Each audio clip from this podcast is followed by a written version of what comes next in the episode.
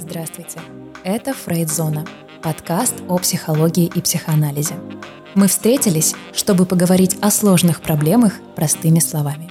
Меня зовут Екатерина Селиверстова, я редактор подкаста, который вместе со мной для вас будут вести практикующие специалисты и ведущие преподаватели Восточноевропейского института психоанализа.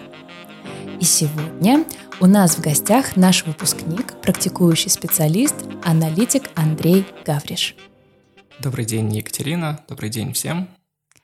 У нас сегодня с Андреем стоит нетривиальная задача обсудить осно- основные вопросы, которые касаются профессии психоаналитик и вообще этого метода.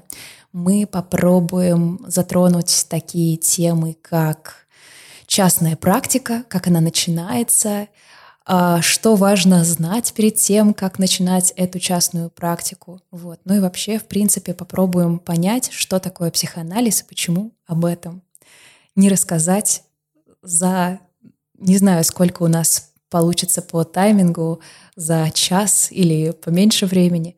Вот почему иногда наши преподаватели даже говорят о том, что о психоанализе невозможно рассказать за все три года обучения на бакалавриате. Кстати, Андрей, вот вы как считаете, можно ли а, за, за сколько времени можно понять, что такое психоанализ? Я думаю, что здесь всегда индивидуальная история, и каждому требуется какое-то свое время.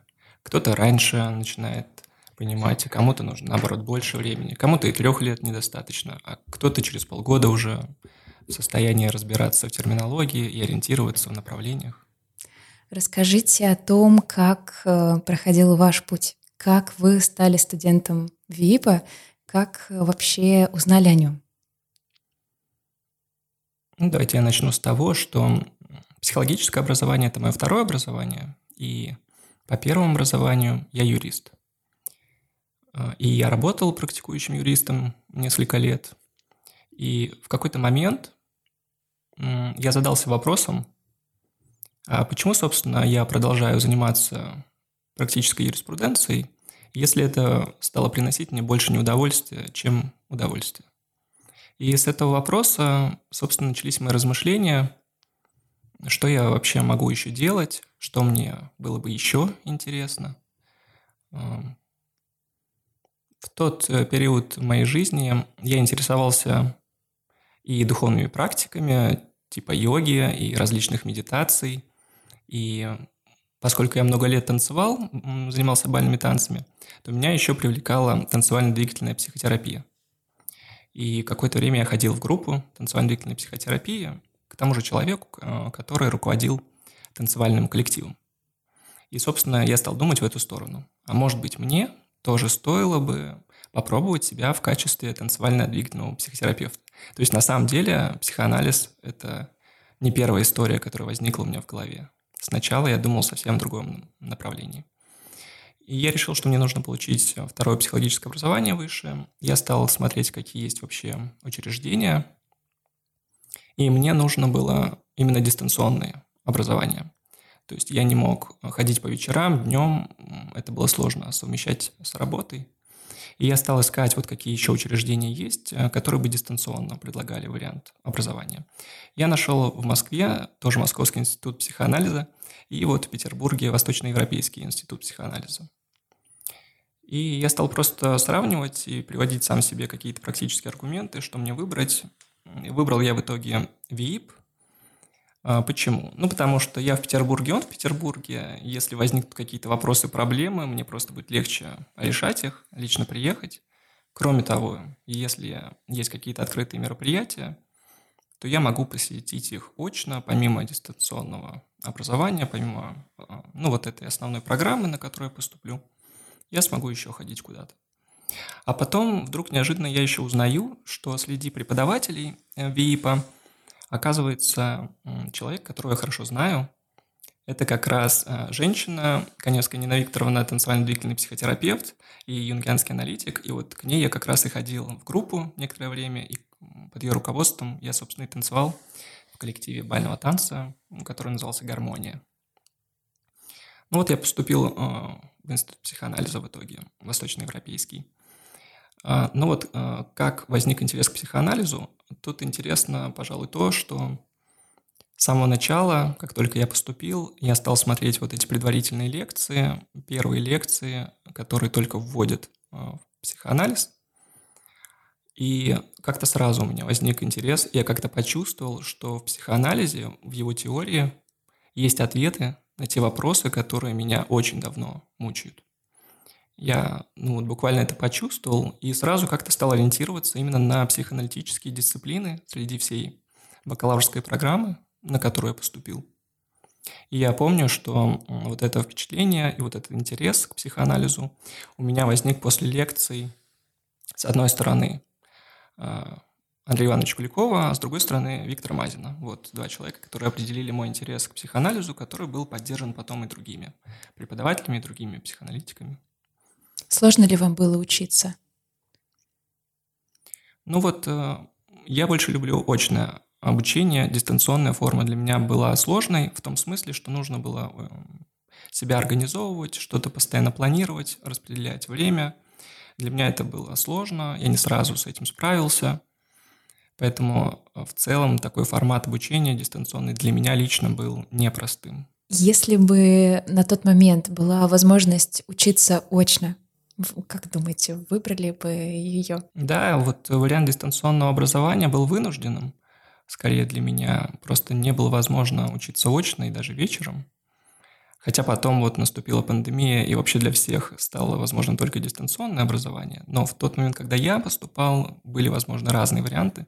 И если бы я мог, я бы выбрал очный вариант. Для меня это более вдохновляющий, более интересный процесс. После бакалавриата когда вы его закончили. Насколько быстро удалось начать частную практику? Ну, на самом деле, я начал практику еще до окончания. Вообще у меня был такой небольшой перерыв в обучении, что-то вроде академического отпуска на год. Mm-hmm. И вот в этот период, э, уже когда я восстановился, у меня началась практика. То есть это был такой лишний год, четвертый вместо третьего завершающий. И вот на этом году я начал практику, одновременно завершая обучение в институте. Было, пожалуй, тревожно. Но все тревоги, которые возникали, которые есть у всех, я думаю, начинающих психоаналитиков, они все перерабатываются в личном анализе. То есть я обсуждал это со своим психоаналитиком, то, что меня тревожит.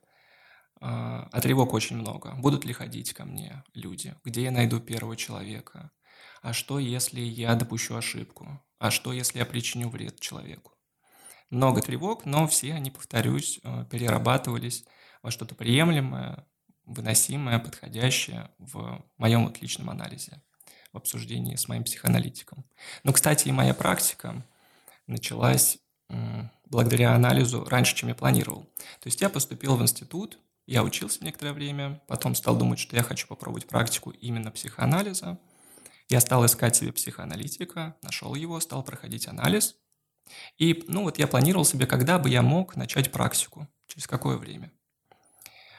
А, но а, в итоге фактически я начал практику раньше этого момента, существенно раньше. Как так вышло? На одной из сессий мой психоаналитик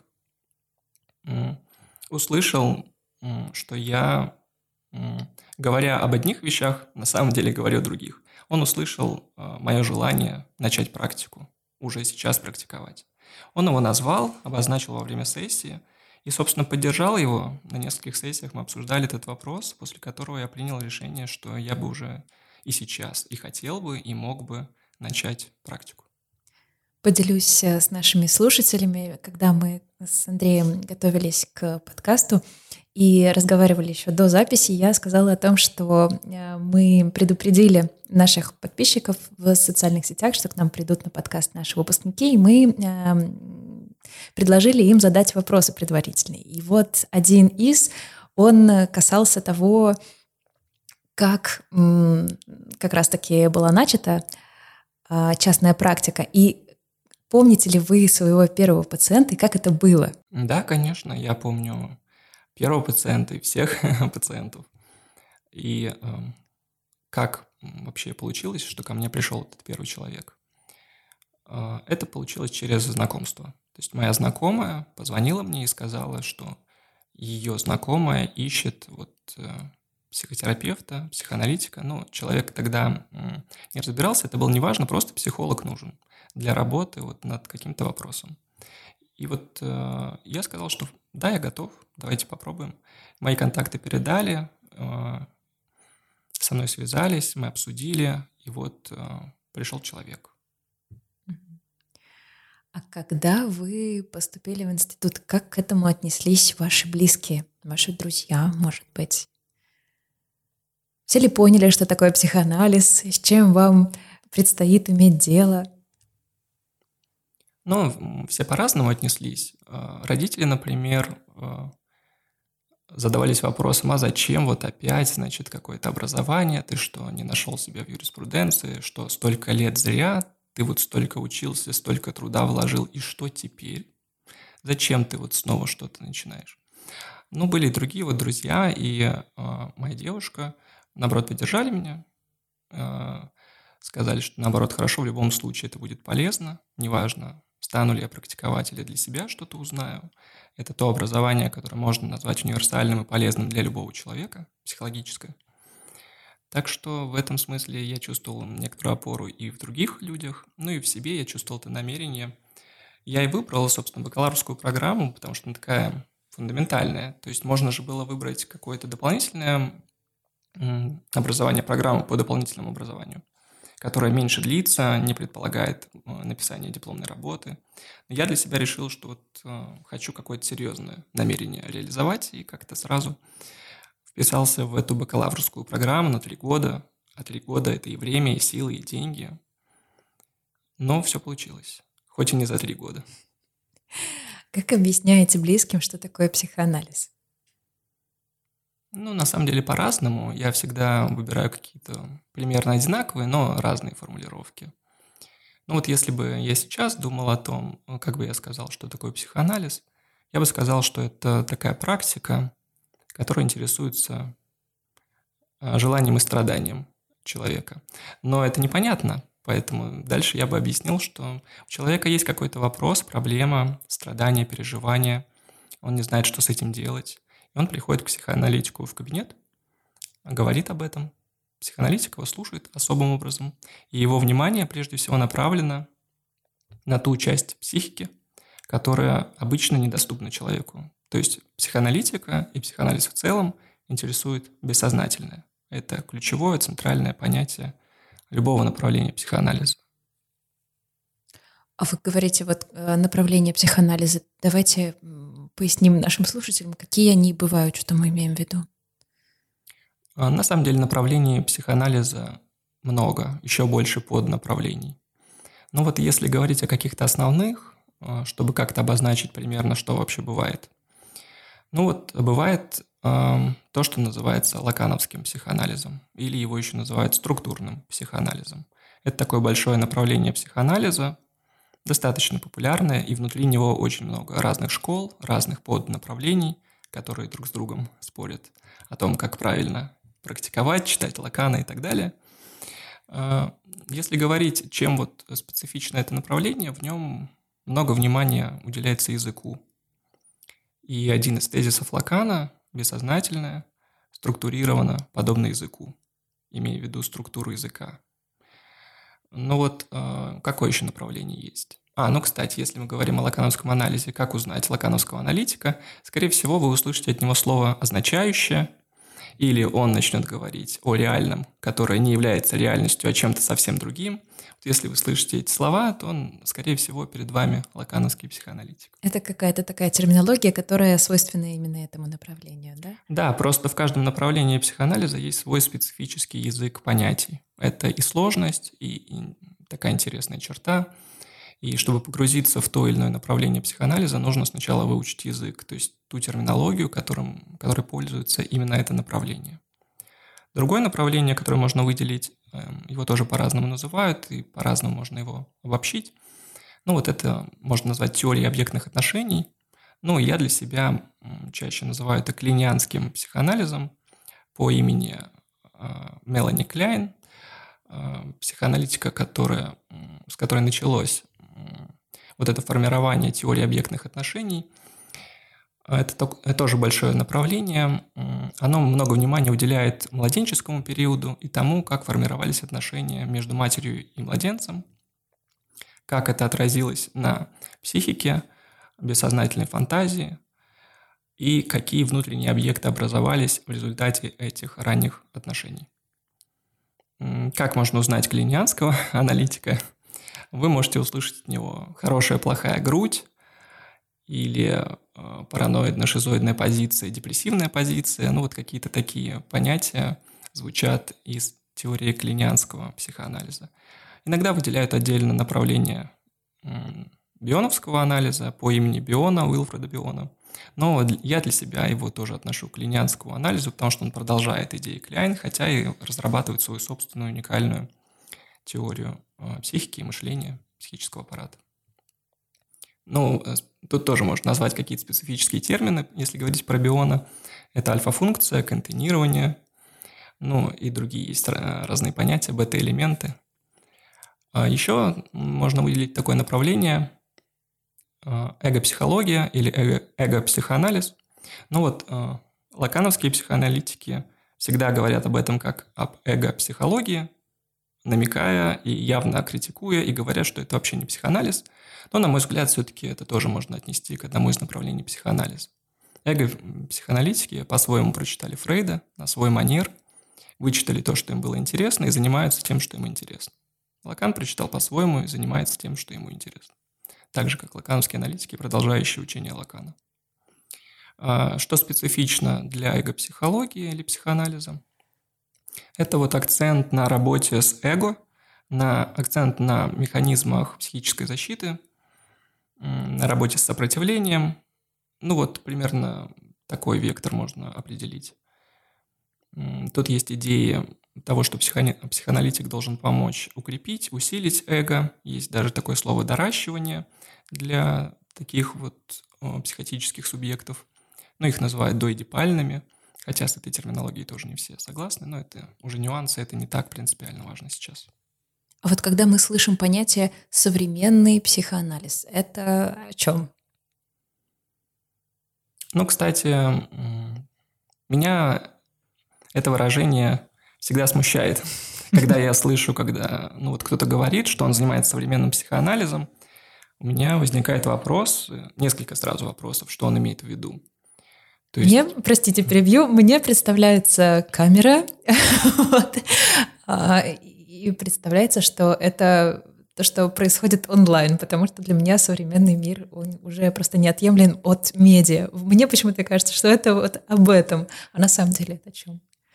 Так вот, я на самом деле не знаю, о чем это, потому что называть, э, если это направление психоанализа, то это что-то качественное. В нем должно быть какое-то содержание, отличающееся от других направлений. Но назвать качество э, понятием, которое характеризует время, а современный – это про время. Современный – то, что сейчас подходит, то, что завтра, по идее, не должно быть, и то, чего не было вчера. И современный – это то, что постоянно меняется. Тогда эти психоаналитики, они что подразумевают? Что их психоанализ, он современный, и они следят, отслеживают все теории, постоянно находятся в ключе вот этой современности какой-то. Вот непонятно, что они имеют в виду. А, я пытался посмотреть каких-то аналитиков, какими идеями они руководствуются. Чаще я видел, что это совмещение идей из разных направлений, ну, в основном теория объектных отношений. Но для меня это загадка, современный психоанализ. Я бы так не стал говорить. А, есть просто разные направления психоанализа, и каждый выбирает для себя какое-то в качестве основного, хотя может и черпать какие-то идеи из других направлений но говорить, что ты занимаешься современным психоанализом, для меня это звучит как некоторая претензия на то, что вот мы занимаемся современным психоанализом, он вот соответствует реальности и действительности, а все остальные непонятно чем занимаются, каким-то классическим, устаревшим, прошлым, непонятно каким. Мне кажется, это все больше запутывает и, не, наоборот, не способствует какому-то ясности и не способствует тому, чтобы вообще просвещать население, что такое психоанализ, какие там есть идеи, кому вообще идти человеку, если у него возникнет какая-то проблема. Интересно. Можем ли мы назвать наукой психоанализ? Ну, тут я бы подумал, что мы понимаем под наукой. Мне кажется, по-разному к этому слову можно относиться, и среди психоаналитиков разные мнения есть. Кто-то считает, э, что назвать психоанализ наукой – это оскорбить психоанализ. Есть такие психоаналитики. Есть психоаналитики, которые, наоборот, пытаются отстаивать психоанализ именно как науку. И желание Фрейда, в общем, оно было связано с тем, чтобы создать психоанализ как науку, утвердить его научный статус. И он постоянно пытался использовать ну, те методы, которые у него были, ну, для того, чтобы утвердить э, психоанализ в качестве науки. На мой взгляд, можно назвать психоанализ наукой. Это не, она не того же порядка, что остальные науки, по разным причинам. Но все-таки, если поднимать под наукой некоторую систему знаний, которая касается окружающего нас мира, ну, в данном случае психоанализ, э, у него какой предмет? Психика, ее устройство, психический аппарат, как он работает, как функционирует. И прежде всего бессознательная часть психики. Что это и как функционирует. И есть ну, свои методы у психоанализа. Прежде всего, психоанализ вырастает из практики. Те знания, которые составляют теорию психоанализа, они добываются из практики. И каждый психоаналитик у себя в кабинете перепроверяет эти знания. Каждый раз а, происходит такое воспроизводство и перепроверка. Какие-то гипотезы и теории поддерживаются, развиваются, от каких-то отказываются, есть движение в разных направлениях. В этом смысле это похоже на такой научный путь. Хотя, я так понимаю, претензия тех, кто против э, того, что психоанализ – это наука, состоит э, в том, что методы психоанализа нельзя назвать научными. Почему их нельзя назвать научными? Потому что они не соответствуют тем стандартам, которые приняты в научном мире. Ну, то есть, а психоанализ никогда не будет соответствовать стандартам. Он, наоборот, не про стандарты, он про нестандартное, про то, что не вписывается в привычные рамки.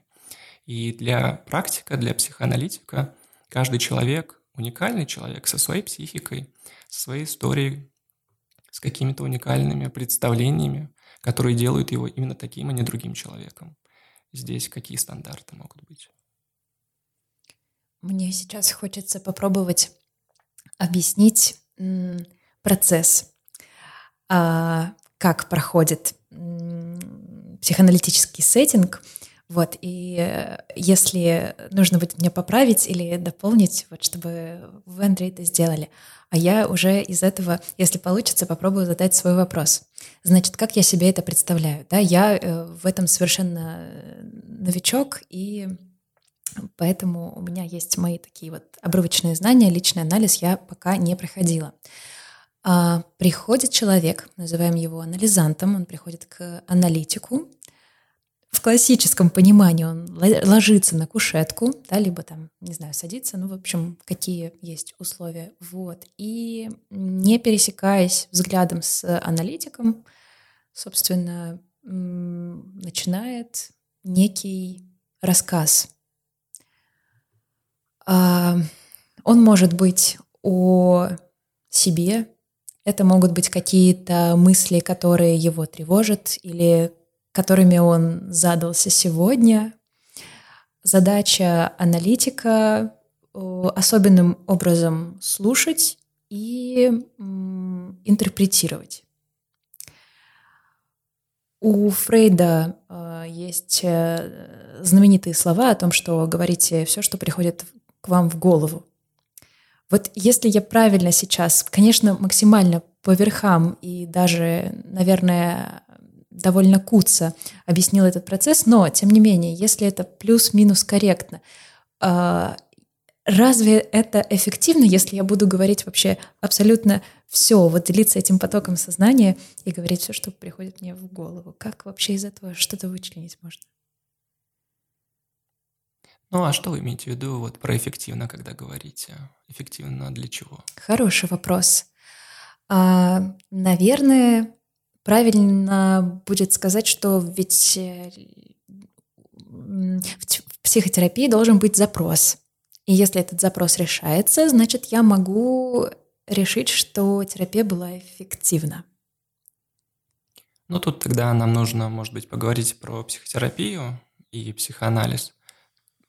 Или этот вопрос мы не будем сейчас трогать? А, вот здесь я, наверное, могу плавать в терминах и, возможно, ставлю некое равно между психотерапией и психоанализом, а, подразумевая, что психоанализ — это метод психотерапии. Угу. Ну, на самом деле тут тоже есть э, разные взгляды. Мы можем найти много учебников, где написано, что психоанализ – это разновидность психотерапии, одно из направлений психотерапии. Но все же сами психоаналитики, э, по крайней мере, в каких-то направлениях отстаивают некоторое отличие психоанализа от психотерапии. Э, если об этом думать и говорить, что тут можно сказать? Психоанализ можно рассматривать как психотерапию в каком смысле? У этой практики всегда есть а, психотерапевтический эффект. То есть если психоанализ а, идет как надо, то терапевтический эффект в любом случае всегда будет. Рано ли, поздно ли, он будет. Но все-таки что позволяет как-то различать психоанализ и психотерапию говорить, что это ну, какие-то разные области.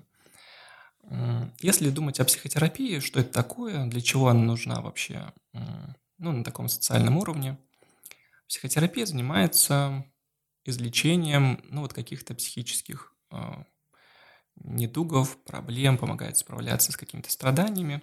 То есть человек себе жил-жил, и вот у него что-то случилось, а, какая-то проблема психического характера.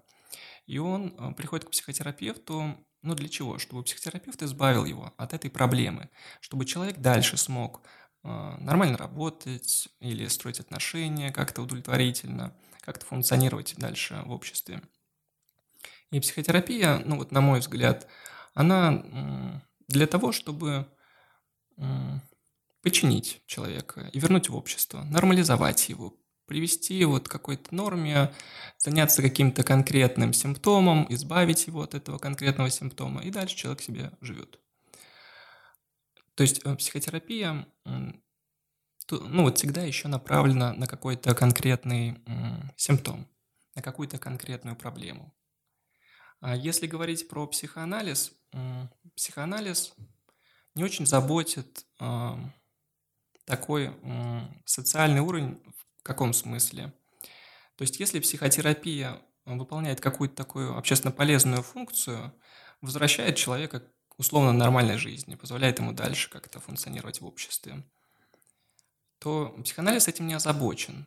Будет дальше человек как-то функционировать нормально, условно или ненормально. Что важно для психоанализа и для психоаналитика?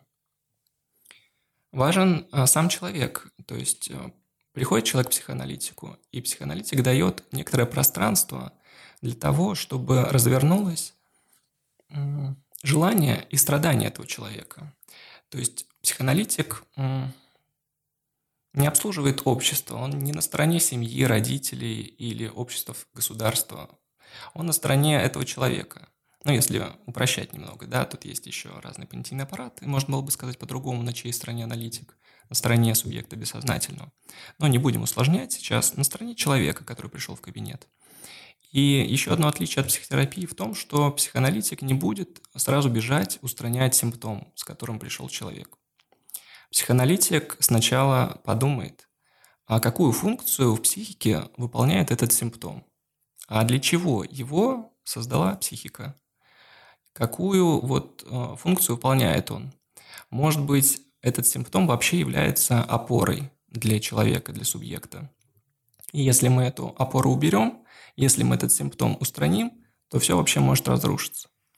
То есть э, психоаналитик, во-первых, э, не видит для себя цели сразу устранять симптом. Он сначала должен разобраться, как устроена психика этого человека, как функционирует его бессознательное, какую функцию выполняет симптом, а потом уже подумать, что с этим делать. И кроме того, бывает так, что человек приходит к психоаналитику, жалуется на какой-то конкретный симптом. Проходит время, и оказывается, что человека заботит и волнует совсем другое, не этот симптом. И то, что его по-настоящему волнует, лежит в плоскости, ну, совершенно другой, касается каких-то других отношений. И э, начинается работа уже в другой области. И если в психотерапии важен изначальный запрос, устранили симптом, попрощались, то психоанализ такая длительная работа, в которой исследуются самые разные вопросы, и все не ограничивается одним лишь запросом, который был сформулирован человеком.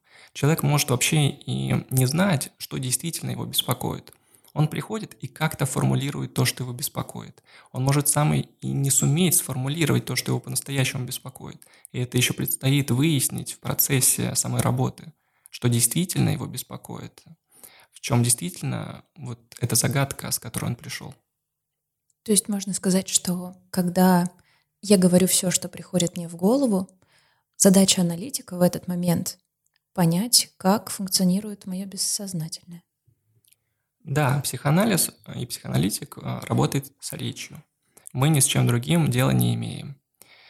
Э, мы узнаем что-то из речи пациента, анализанта, и мы воздействуем речью на психическую реальность человека, который приходит в кабинет.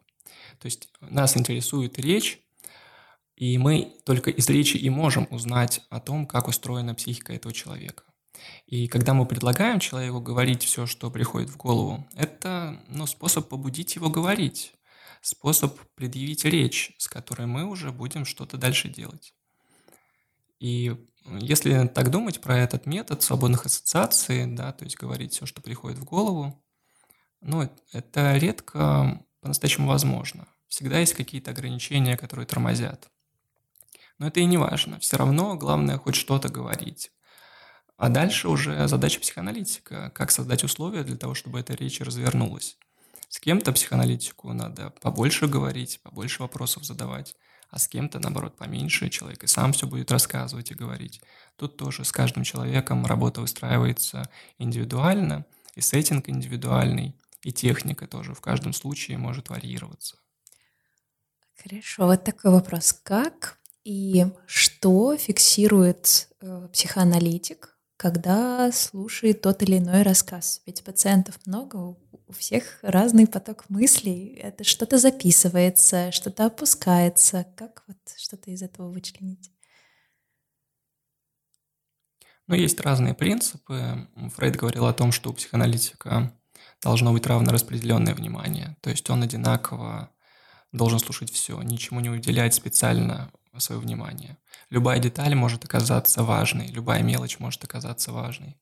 Особенно если человек рассказывает сновидения которое тоже особым образом устроено и рассказывается, и есть некоторые принципы толкования сновидений. А сразу тут не сказать, на что опирается аналитик. Он просто слушает, и для этого потребуется время, чтобы разобраться, что имеет значение, что не имеет значения. Есть такое предубеждение или, может быть, миф, что э, когда мы приходим на сеттинг, то, в общем-то, практически все беседы, они начинаются с рассказов про детство и про родителей. И вот такой вопрос, который, может быть, отчасти звучит как миф, правда ли, что во всех наших проблемах виноваты родители? Как психоанализ отвечает на этот вопрос? Вообще про психоанализ ли это? Угу. Ну вот если про первую часть, э, вопросы говорить, то есть что приходит рассказывают, действительно ли про детство рассказывают, тоже по-разному, а, поскольку жалобы разные и на разные вещи жалуются люди. Кого-то телесный симптом беспокоит, у кого-то отношения не удаются, или дружеские, или любовные, или что-то не так в этих отношениях, или, может быть, прекратить эти отношения как-то сложно. Разные вопросы, да? И сам человек может э, рассказывать э, только то, что его волнует на работе, например. И сам он не будет говорить про родителей или про детство.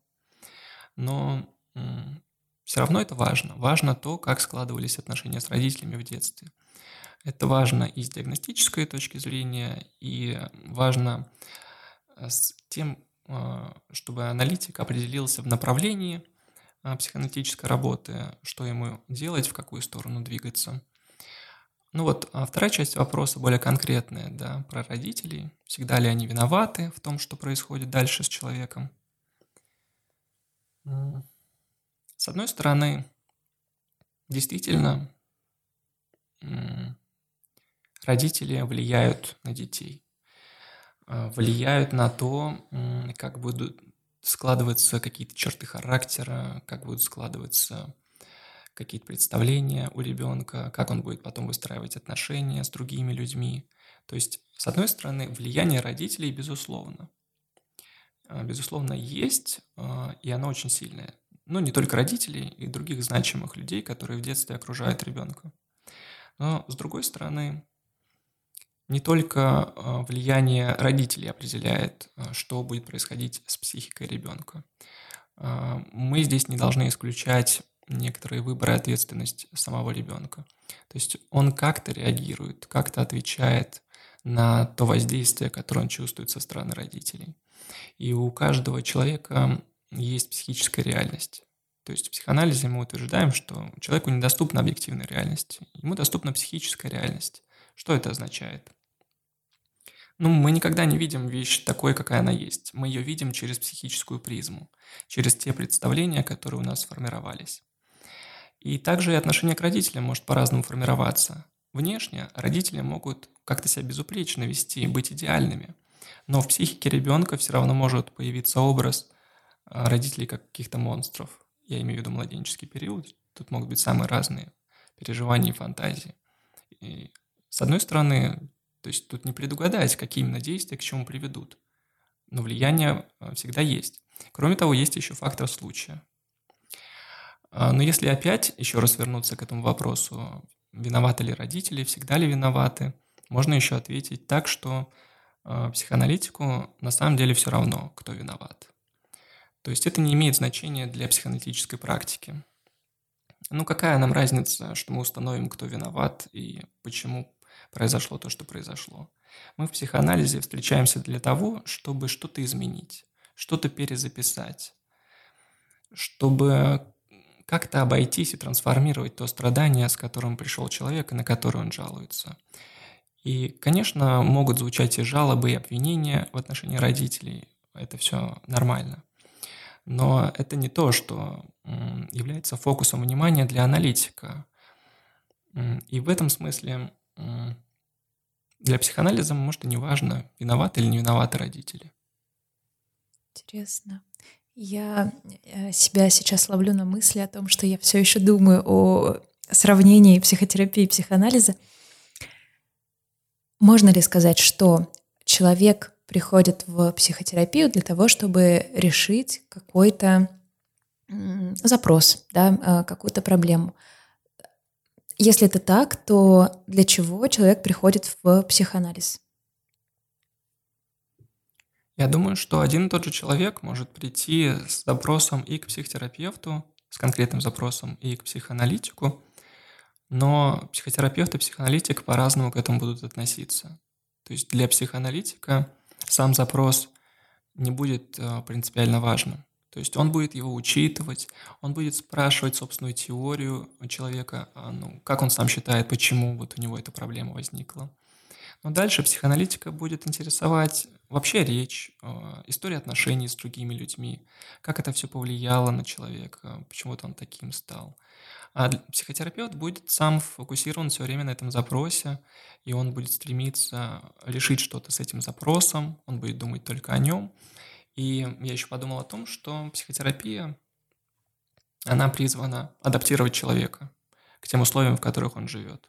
То есть психотерапевт должен выдать какие-то приспособления, инструменты, какие-то средства, с помощью которых человек решит свою проблему, будет дальше хорошо жить. А психоанализ все-таки занимается другими вещами. Он не дает какие-то приспособления, инструменты. Он не занимается адаптацией самого человека. Скорее, то, что происходит, можно назвать изменением психической реальности человека.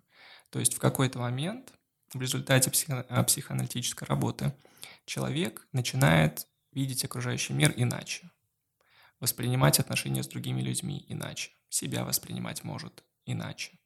И в этом смысле тут тоже можно увидеть такое отличие между психоанализом и психотерапией.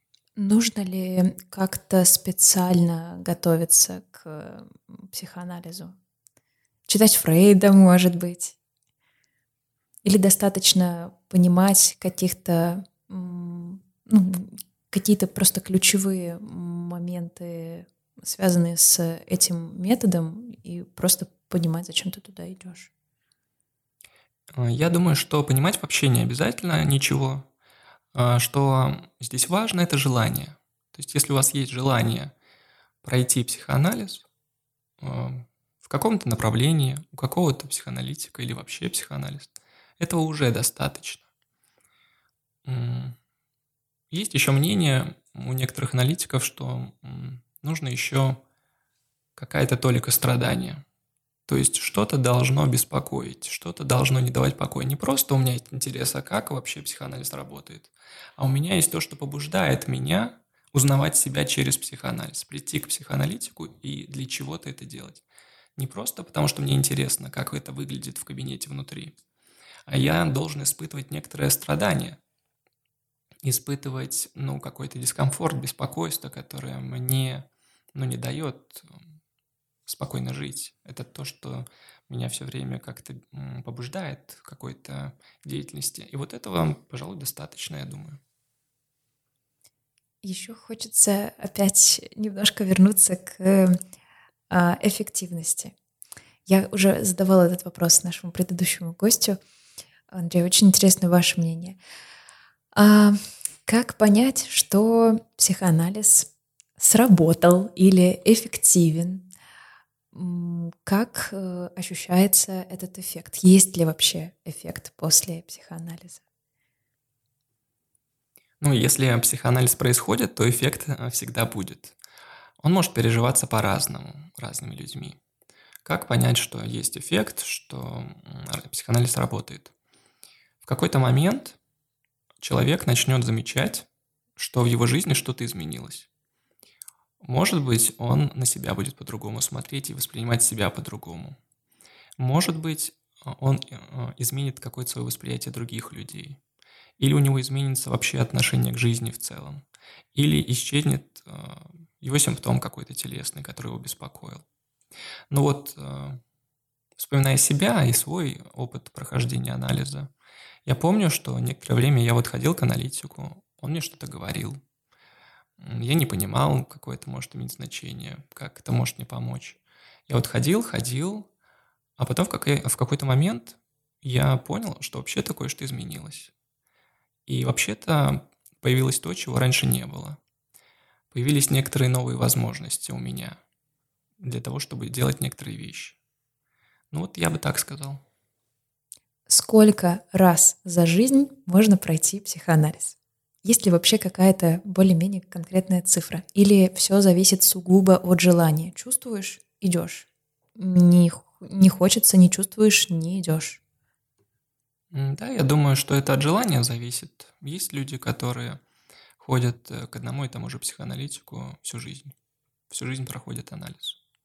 Есть люди, которые проходят анализ несколько раз э, с разными психоаналитиками. У них свои разные причины могут быть. Не только те, кто хочет сам стать психоаналитиком, но и просто какие-то личные вопросы решать. То есть это индивидуально и зависит больше от желания, и некоторые чувствуют, что это нужно. Хорошо. А, обсудим личность аналитика и поговорим о том, э, кто может им быть. Каждый ли человек может пойти обучаться на психоаналитика и им стать, успешно практиковать? Я думаю, что может каждый пойти учиться, но может ли каждый стать? Здесь, конечно, возникает вопрос. Ну, во-первых, я думаю, не каждый захочет. Это касается любой профессии. Ну, не каждый же хочет быть летчиком или, не знаю, водить автомобили или что-то еще делать. Также и психоаналитиком не каждый захочет. Но вот из тех, кто захотел, каждый ли сможет стать и практиковать? Можно было бы так, да, сформулировать вопрос. А, я слышал разные мнения на этот счет. Например, одно из мнений таково, что ну, есть разные психические структуры у людей, и некоторые психические структуры э, не позволяют выполнять определенную функцию во время психоанализа. Соответственно, люди, которые имеют эту психическую структуру, ну, как будто бы и не смогут стать психоаналитиками. А, это звучит логично в рамках той теории и того направления психоанализа, откуда я это слышал. Тут тоже можно было бы об этом подумать.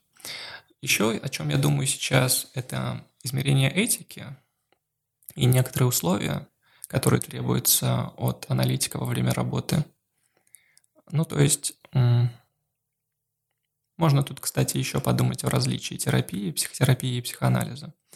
То есть в психотерапии все-таки всегда важна личность терапевта. И терапевт в некоторых случаях может даже демонстрировать себя как образец, а, преподносить и передавать свои ценности, убеждения, если это как-то способствует повышению личностного роста того человека, который приходит к психотерапевту.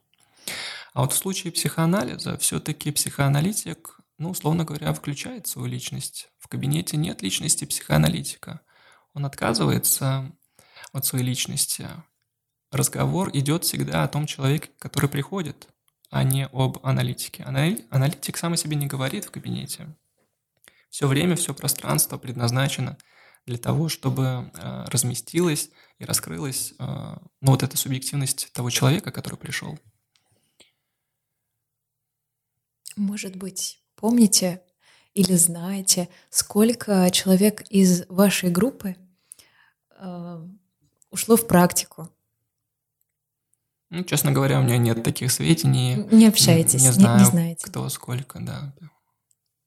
Потому что Михаил Михайлович Решетников, э, ректор Восточноевропейского института психоанализа, говорит о том, что в практику на самом деле действительно уходит очень небольшой процент, и многие студенты, даже успешно защитив диплом, просто после освоения теории, практики понимают, что ну, не по силам.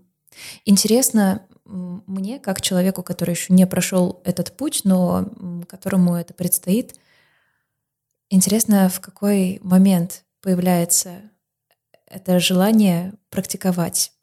Интересно, появится, оно, а, появится ли оно у меня, или я тоже пойму, что на уровне теории и практики то, что я насмотрюсь, мне будет этого достаточно. Такой открытый вопрос к самой себе. Вот. Любопытно.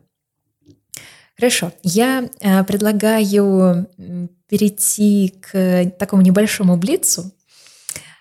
На эти вопросы, Андрей, можно ответить э, очень односложно и, в общем, больше не раскрывать. А можно по желанию и прокомментировать чуть больше, чем два слова. Вот, поэтому ориентируйтесь, ориентируйтесь на свои э, чувства и желания. А вопросы будут связаны с психоанализом и, собственно, с мифами, которые о нем бытуют. А может быть и нет. Сейчас мы в этом разберемся и это выясним. Итак, правда ли, что психоанализ — это про гениталии? Психоанализ — это про отношения. И во многом про слова, которые окружают эти отношения. И в этом смысле и про гениталии, потому что это слово — что делать, если я не согласен с интерпретацией психоаналитика? Ну, тут я думаю, что можно сначала понаблюдать, что будет дальше происходить в процессе анализа. То есть э, есть интерпретации, которые производят эффект сразу. Это даже на уровне тела можно отследить и заметить. Есть интерпретации, которые производят эффект через некоторое какое-то время спустя. Э, но если вообще думать о том, согласен, не согласен человек, на самом деле согласие человека с интерпретацией вообще не влияет на тот эффект, который может произвести интерпретация. Это не важно, согласен человек или не согласен. То есть э, аналитика это не смущает. Э, встречает ли его интерпретацию человек как-то в штыки или наоборот, он соглашается с ней. Скорее, психоаналитика встревожит э, такая реакция безразличия, если человек никак не отреагирует, не заметит и не будет производить какой-то новый психический материал, что-то новое не станет рассказывать, вот это как раз будет свидетельствовать о том, что интерпретация ну, была какая-то неудачная, куда-то она не попала. Ну и на самом деле это не страшно. Ну, аналитик может ошибаться, и интерпретация может быть неверной, но будут еще возможности, чтобы сделать другую интерпретацию, проверить другую гипотезу. И, ну, одна какая-то интерпретация, она, в общем, не имеет какого-то принципиального значения. В некоторых случаях, конечно, может иметь, но, как правило, а есть еще возможности для того, чтобы что-то изменить, поменять направление, вектор. Поэтому, ну, я бы так ответил. Так, далее. А правда ли, что психоанализ элитарен? А что мы здесь будем понимать под элитарностью? Давайте обусловим тем, что это для тех, у кого есть возможность долго оплачивать анализ. Я думаю, что все-таки психоанализ не должен быть и фактически не является элитарным в этом смысле, если это идет речь про деньги, про возможность финансовую, да, позволять себе длительное время ходить к психоаналитику. Почему? Потому что вопрос цены на самом деле гиб, гибкий вопрос. Он обговаривается, он решается сообща с психоаналитиком. И я вот знаю, что есть ряд психоаналитиков, которые э, решают для себя, что какое-то количество человек они э, ведут бесплатно. То есть э, без денежной оплаты. Оплата, как какой-то символический элемент, будет присутствовать, но не денежный. Ну, я сам про себя думал, вот э, готов ли я, например, бесплатно работать с кем-то. А, я подумал, что сейчас очно я не готов бесплатно с кем-то работать, но вот если бы ко мне обратился человек, который бы хотел пройти у меня анализ, именно у меня, но вот э, какой-то финансовой возможности у него нет для этого, то я бы согласился дистанционно, поработать с ним без денежной оплаты – ну, подумав о том, как вести эту оплату в каком-то символическом измерении. Я еще, знаете, о чем подумала? Сейчас а, попробую сформулировать мысль. Элитарность еще в каком смысле может иметься в виду? Вот человек построил семью, дом, купил машину, все у него хорошо. Казалось бы, с одной стороны. Но на душе неспокойно. И вот, скажем так, имея вроде как все материальные блага, все равно вот, ну, не, не живется ему легко и хорошо, он не может сказать, ну, что не так. И вот люди такого типа, э, надеюсь, это не прозвучит очень глупо, пойдут к психоаналитику. И преимущественный контингент психоаналитиков — это вот такие состоятельные люди, которые в материальном плане очень многого добились, но вот внутри гармонии нет. Да, я понимаю, о чем вы говорите, но вот и по своей практике, и по практике коллег я не могу сказать, что э, преимущественно такие люди ходят. Очень разные люди ходят с очень разными финансовыми возможностями, с очень разными семейными ситуациями, историями. А здесь вот я бы не мог согласиться с таким мнением. Правда ли, что психоанализ — это сложно? Здесь можно ответить с точки зрения обучения. Изучать психоанализ — это сложно. Психоанализ, я думаю, совсем не просто. А, психоанализ касается сложных вещей. Психики, работы с психикой. И теория психоанализа – это сложная теория. И как минимум эта сложность обусловлена самим предметом. Ну и если вы начнете изучать вот различные направления, вы увидите, что даже сам язык сложно понять и разобраться в терминологии, а потом еще разобраться, как по содержанию это все устроено, а как работать в этом. Это требует, ну, действительно, многих усилий, и интеллектуальных, и временных, и большого желания, и мотивации это делать. Правда ли, что психоанализ – это долго, дорого и не факт, что эффективно? Ну, я думаю, что можно сказать, что психоанализ не всегда долго, не всегда дорого. Но если он идет э, как надо, то он эффективен. Правда ли, что идти к психоаналитику без высшего профильного образования или медицинского не очень безопасно? А что это значит? Почему? Какая тут логика? Я что-то Есть такой предрассудок, что если специалист без образования, без корочки, это значит, что он, наверное, по верхам где-то собрал какие-то знания, ими руководствуется, нет подтверждения его квалификации, соответственно, это может быть небезопасно. А, я понял, да. Вопрос о подтверждениях компетенции самого аналитика. Да, да, да, это точнее. Ну, с одной стороны, когда человек выбирает, кому ему обратиться, Я думаю, здесь важно ориентироваться на то, есть ли психологическое образование, а, есть ли, например, есть ли опыт прохождения личного анализа или личной терапии у специалиста, проходит ли он супервизии а, периодически или постоянно, или хотя бы иногда. Это все косвенные признаки того, что перед вами действительно ответственный специалист. Потому что ну, легко нарваться, найти кого-то, кто действительно или по верхам что-то узнал, или как-то не очень ответственно относится, и вообще занимается непонятно чем. И теорию как-то не очень освоил, и личный анализ, может быть, не проходил. А вообще, на мой взгляд, самое главное – это как раз личный анализ. То есть теорию ну, можно подтянуть и во время, и потом, но вот самое важное происходит в личном анализе. Это самая существенная основная часть подготовки психоаналитика, по крайней мере. В разных направлениях психотерапии как раз не встречается такого жесткого требования прохождения личной терапии.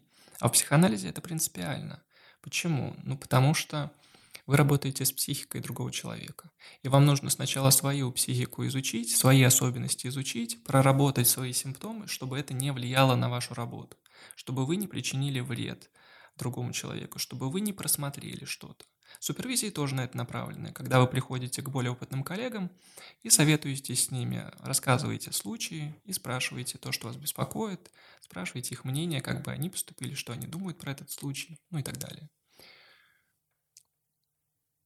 Хочется сказать словами очень многих наших преподавателей, которые говорят о том, что психоанализ нужно прожить.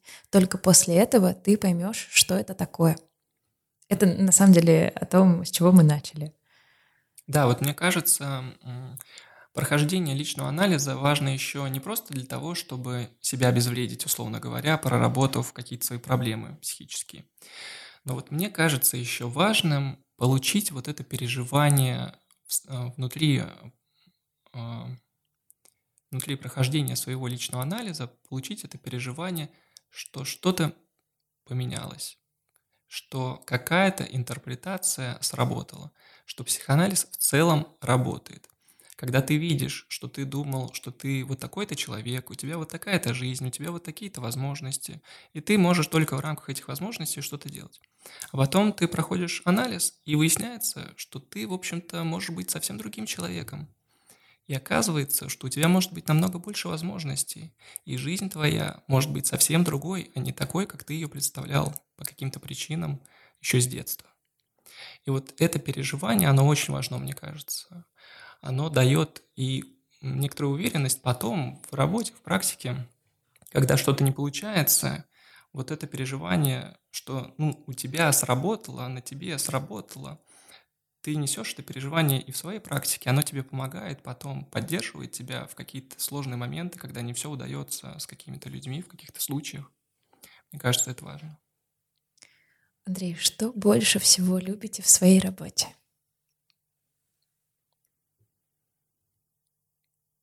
Это хороший вопрос. Периодически я о нем думаю. Сейчас мне хочется примерно так сказать.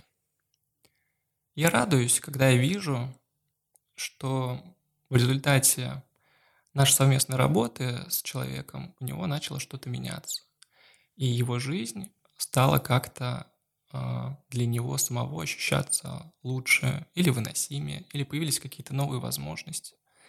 И мне нравится, мне нравится, что я могу помогать другим людям ну, вот таким особым способом, в той сфере, которая мне интересна, сфера психического, и тем способом, который мне интересен, это психоанализ. Какую рекомендацию, может быть, какой совет вы дали бы будущим аналитикам, нашим студентам? Следуйте за своим интересом. Лаконично и хорошо. Хорошо, я думаю, что мы на этом закончим. Спасибо всем, кто нас слушал. Подписывайтесь на наши социальные сети и не забывайте оставлять комментарии и оценки. Спасибо, Андрей. До новых встреч. Спасибо, Екатерина, за эту беседу. Было интересно.